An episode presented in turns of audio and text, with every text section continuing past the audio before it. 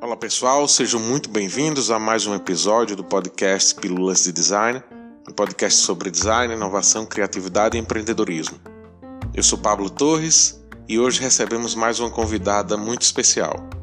Trata-se de Isis Tatiane de Barros Macedo Veloso, ou Isis Macedo, ela que possui doutorado em Engenharia de Materiais pela Universidade Federal de Campina Grande, mestrado em Engenharia de Produção pela Universidade Federal do Rio Grande do Norte e graduação em Design também pela UFCG. É atual coordenadora administrativa da Unidade Acadêmica de Design da UFCG e também coordena o grupo de estudos em Design e Ergonomia, que atualmente desenvolve trabalhos de pesquisa em ergonomia do produto para pessoas com deficiência. Ela também trabalhou como professora assistente no curso de design da Universidade Federal de Alagoas e no curso de design da Universidade Federal de Pernambuco, campus de Caruaru. E hoje ela fala para a gente sobre o que é ergonomia e como ela pode ser aplicada no projeto. Então vamos nessa!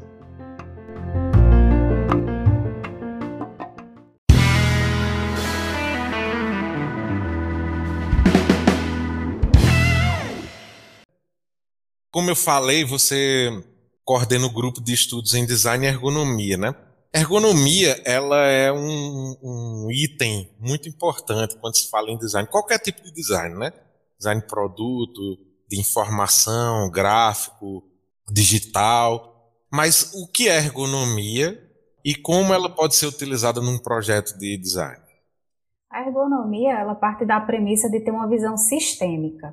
Na época que eu era aluna do curso da graduação, eu tinha uma visão um pouco mais limitada de que a ergonomia ela, ela era só o homem, a máquina e o posto de trabalho. E aí, quando eu fiz o mestrado lá em Natal, em engenharia de produção, eu tive um susto, porque eu me deparei com a ergonomia contemporânea que estudava a organização do trabalho e alguns outros fatores que me mostraram essa visão sistêmica. O que é essa visão sistêmica? É que o homem ele interage com outros elementos desse sistema, como produtos, tarefas, por exemplo, trabalhos, o ambiente em si e outros sistemas. Então, dessa interação, a gente consegue compreender o homem como sendo, sendo o centro, ele está no centro desse sistema, e aí a gente vai estudar na ergonomia todas as necessidades, as habilidades e as limitações dessas pessoas. Essa seria a visão sistêmica. E aí o que é que isso tem a ver com design? Em design a gente também lidando com produtos ou com sistemas, a gente precisa que as coisas sejam fáceis de usar, rápidas de entender, assim como a ergonomia também. Né? A ergonomia tem um lado cognitivo, de tomada de decisão, de entender o pensamento, como é que do ponto de vista é, mental, como é que esse, esse usuário, esse homem vai interagir também com essa máquina, com esse posto de trabalho, com o sistema como um todo. E aí tem muitas dessas questões que estão é, atreladas a essa interação. O design, assim como o design, ele deixou de ser focado é, só no produto, e passou a ser centrado no usuário, considerando essas necessidades, é, os desejos dos usuários, na ergonomia também, né? A gente começou a ter uma visão de que o homem ele não tinha que se adequar ao trabalho, mas o trabalho que precisaria se adequar ao homem e compreender esse homem dentro dessa visão sistêmica. Certo, mas assim, é, esses sistemas, é, como você disse, ele, eles podem ser diversos tipos de sistema, né? Pode ser o trabalho, como você falou, mas pode ser a, a comunicação também, uhum. né? É, pode ser a, a, interação com um objeto, né? Pode ser a questão de usabilidade. Então é um, um, um campo amplo, né? Usabilidade em termos também de, de interação humano-computador, e assim, falando em usabilidade, a gente pensa em usabilidade só como. Não só, hoje em dia está muito mais difundida essa questão do que é aparente, né? De que o usuário ele precisa se interessar também por determinado produto para que queira adquirir. E aí deixa de ter muito esse foco só no prático, nas funções práticas, e entram outras questões, estéticas e simbólicas também. E na usabilidade, cada vez mais a gente vem estudando, por exemplo, aspectos de satisfação, de agradabilidade, de prazer, as questões hedônicas que envolvem, né? Aspectos subjetivos, né, também. Né? Aspecto, né? Exatamente, aspectos subjetivos.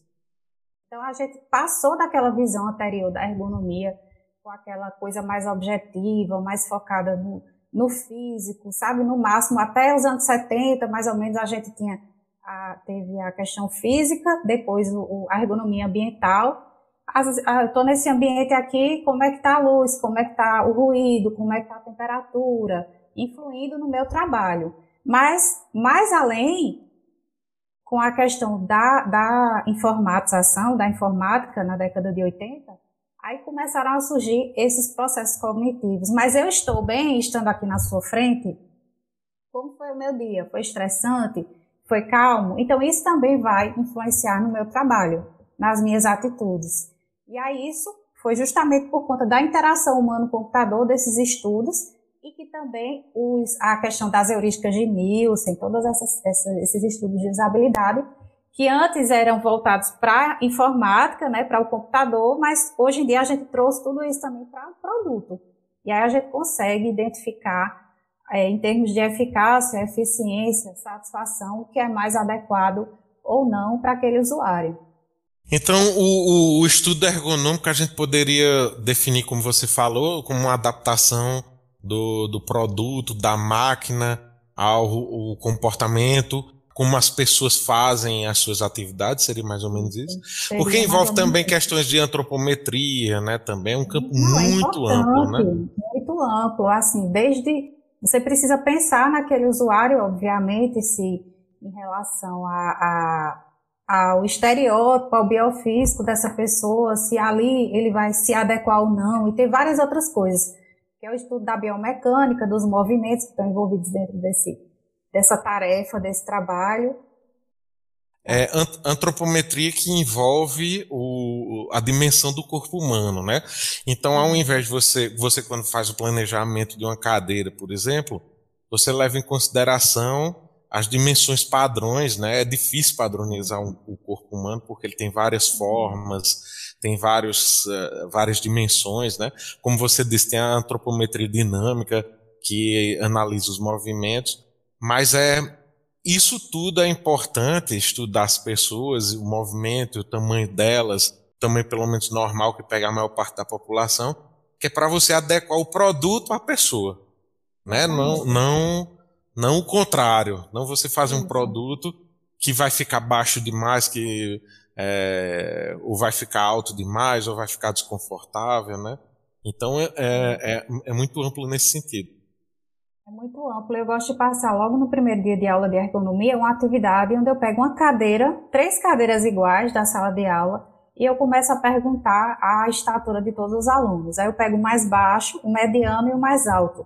E aí eles vão sentar os três um ao lado do outro e as pessoas começam a observar que um está mais confortável, o outro não consegue botar o pé no chão, e aí a gente começa a discutir essas questões de antropometria, de adequação.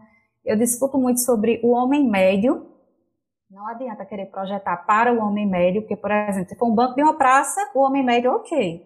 Mas a depender, você tem que pegar é, uma amplitude maior, considerar os percentis para que mais pessoas possam ser também contempladas, né? Então, o homem médio, você acaba deixando 50% da população de fora aí de cara. É, pois é, então, assim, é, é, é muito amplo, porque envolve isso, envolve aquilo que a gente já falou, questões de usabilidade, né? Eu até quando conversei com o Rodrigo, a gente, a gente falou sobre o livro de Don Norman, né? O design uhum. do dia a dia, que ele fala muito nessas questões de, de, funcionalidade, de uso, né? Que a capa, né? Eu até, eu até falo no vídeo isso. A capa é um bully que não bully. funciona, né? É, que se você exatamente. for virar o bully, queima a mão. Ele, ele fala assim, eu vi um vídeo dele que eu achei muito interessante, que ele diz até assim, você vai usar uma mesa, é, a mesa e ela, e ela é pontuda e corta teu braço, uma mesa não é para cortar um braço. Né? uma porta não é para você abrir, é, abrir quando fechar o trinco quebrar e, e você não conseguir mais sair dali, né? Então ele fala muito dessas questões de, de uso, né, também. é, tem a ergonomia, ergonomia, da informação, hierarquia de informação, né? Isso. Então é, é muito amplo nesse, nesse sentido. É um né? campo muito amplo, muito amplo, e eu gosto de pensar, de exercitar e de fazer os alunos pensarem que é muito mais além do físico, como eu disse, né? citando exemplos que tem várias outras coisas dentro daquele ambiente que vão influenciar no produto que eles também estão concebendo. Como você falou aí o exemplo da mesa, quando a gente fala de, de acessibilidade ou de design inclusivo, melhor dizendo, nesse caso específico, é, a gente pensa o seguinte, que se você tiver um idoso em casa, uma criança em casa, e aí eu pergunto, sua casa ela é adaptada? Como é a sua casa? E eles começam a refletir, eita, tem aquela escada. Se, se meu avô fosse cadeirante, ele não ia conseguir passar. Tem prateleiras pontiagudas, então, é, com quinas vivas. Então, é, uma, uma pessoa poderia machucar, está na altura dos olhos, enfim, criança pode se machucar, idoso.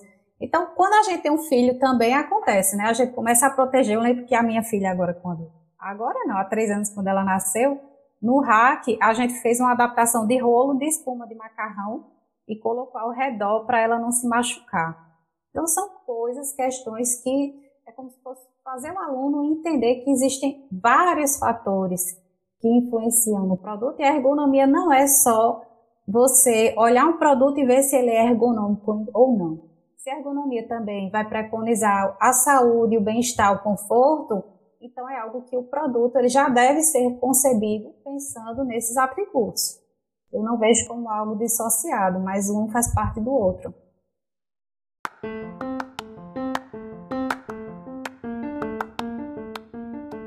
Bem, eu sou Pablo Torres e esse foi o episódio de hoje do Pílulas de Design. Espero que vocês tenham curtido.